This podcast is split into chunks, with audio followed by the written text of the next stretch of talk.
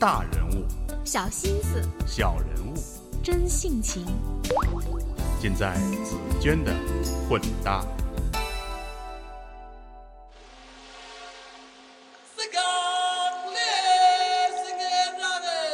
我是紫娟，各位好。从中国最后的原始部落翁丁回来之后啊，我就对佤族质朴又时尚的银饰念念不忘，学习手作饰品的想法也再次跳到我的心里边。我的这个很有理想的诉求，得到了北京服装学院帅老师的鼎力协助，帮我联系到首饰设计师小雪。小雪毕业于北京服装学院饰品专业，她在北服旗下的传习馆有间自己的饰品工作室，并负责整个传习馆的课程和产品。在见到小雪之前，我一边在她工作室的实习生美女安琪的引导下鉴赏陈列精美的银器，一边在脑海中勾勒着男小雪的样子。紫娟姐，随着一声礼貌又带山东口音的普通话，我抬眼看到一个留着胡子、戴着黑框眼镜、身形健硕的小雪。跟我聊天时的小雪是客气而拘谨的，但谈起自己的专业时，她看起来又是神采奕奕的。谈话间偶尔蹦出的“子曰”，让你没有办法忽视她来自孔子的故乡山东泰安。小雪从初中时开始学习绘画，她坦言自己能坚持下来的主要原因是不错的美术成绩弥补了她在文化课方面的表现平平，让她能在以学好数理化为己任的同学面前显得自信十足。她的与众不同也让同学们送给本名尹艳雪的她这个充满女性气息的昵称“小雪”。由最初的抗拒到坦然接受这个与她形象错位的昵称。用了一年多的时间。高中毕业以后，小雪顺利考入北京服装学院学习首饰专业。她活泼开朗的个性让她从一开始就没有把这门专业作为时尚的装饰，而是让她与生活互相融汇。她会从经典的建筑中捕捉设计灵感，比如参观了西安的大雁塔之后，她会有不同常人的发现。看大雁塔。大，我一看，哦，这个很雄伟啊，不一样。它到底哪儿不一样了？我就会去想，哦，因为它那个比例，它是个黄金比例，它上面大，下面很小，每一层都是这样。然后另外呢，它是往外有一点鼓气儿的，往外有一点鼓，有一点弧度。这一点弧度就让人感觉它有一个气儿是往外来的。另外从结构上讲，它为什么盖成这样的？我就会琢磨，因为古代它没有钢筋混凝土，它不能做直的，不结实。它为了减少成本，然后更牢固的话，它只能一点点往上收缩，越往上越收缩。所以从工艺角度上，从比例上，从从结构上，最后得出一个判断：这样的造型会让人感觉很宏大、很饱满。然后我在做东西的时候，就会如果想营造一个很大、很重、很什么的东西，就会把它做的稍微鼓气儿一点，就是把嘴鼓起来那个感觉。然后如果是做的那个。特别特别冷峻、特别机械的东西，就就很朴素质的，啊，那那种感。而更多的时候，他会通过观察生活中各类美物结构、它们的大小、比例、线条，来还原创造者制作它们时的情感出发点。比如，从一只碗所呈现的弧度中，他能读出它呈现的是忧伤还是喜悦之情。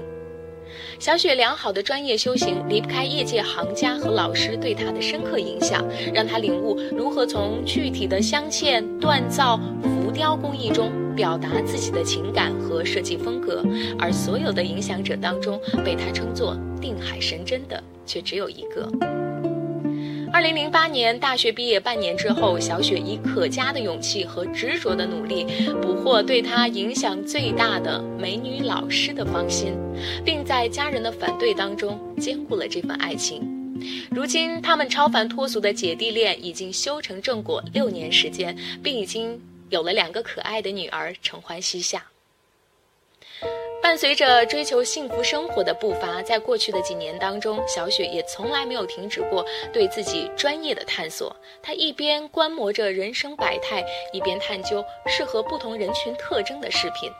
在做过几年知名饰品的设计师之后，她开办了自己的工作室，并把着力点放在银饰制作上。他说：“希望可以通过可塑性强的银质饰品，让更多对美有追求的人，在预算有限的情况下，也能美得有品味，并通过这些有生命力的物件获得身心愉悦。”小雪相信，和人如影随形的饰品会对一个人的性格或者生活状态产生影响，他们更会以特别的姿态反映一个人的性格、审美水准。在人群中的他，常常通过与那些人们挂在脖子上、手上的饰品悄悄对话，来解读他们的主人。小雪这样总结：比如喜欢大侠的话，就会喜欢那种绝世高手，但是隐居起来那种绝世高手，然后就不会愿意去当郭靖，可能愿意当那种少林寺扫地僧，或者是什么风清扬。那用争世上浮名，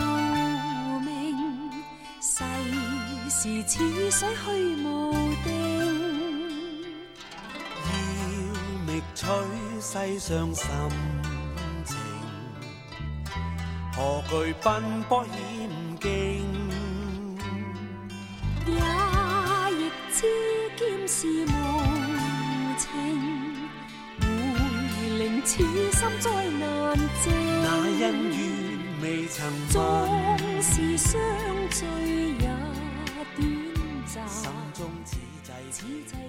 小雪的故事讲完了。那既然认识如此特别的小雪，就是为了跟她学习手做饰品，那还等什么？让我们约起来吧，和志同道合的朋友，在轻松愉悦的氛围当中，在美好的事情当中回归生活。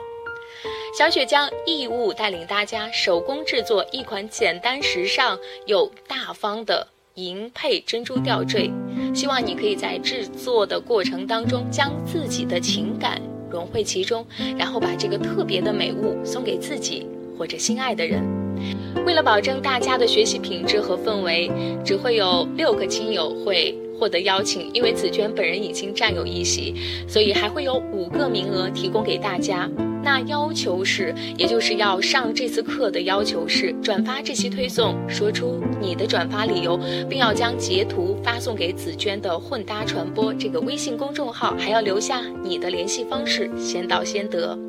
那这一次跟小雪学习手做视频的地点是北京服装学院传习馆，时间是四月二十五号下午的两点至五点。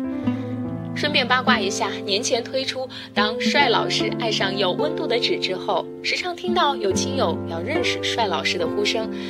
而帅老师李栋的工作室就在小雪的隔壁，要一览他的芳容，并想摸一摸他的爱纸的亲友们，这算是此行的意外收获。好吧，这期所有的内容分享就是这样。如果想要阅读这期推送的详细内容，还请关注我的微信公众账号“紫萱的混搭传播”。如果喜欢这期推送，还请记得转发到你的朋友圈。感谢收听，拜拜。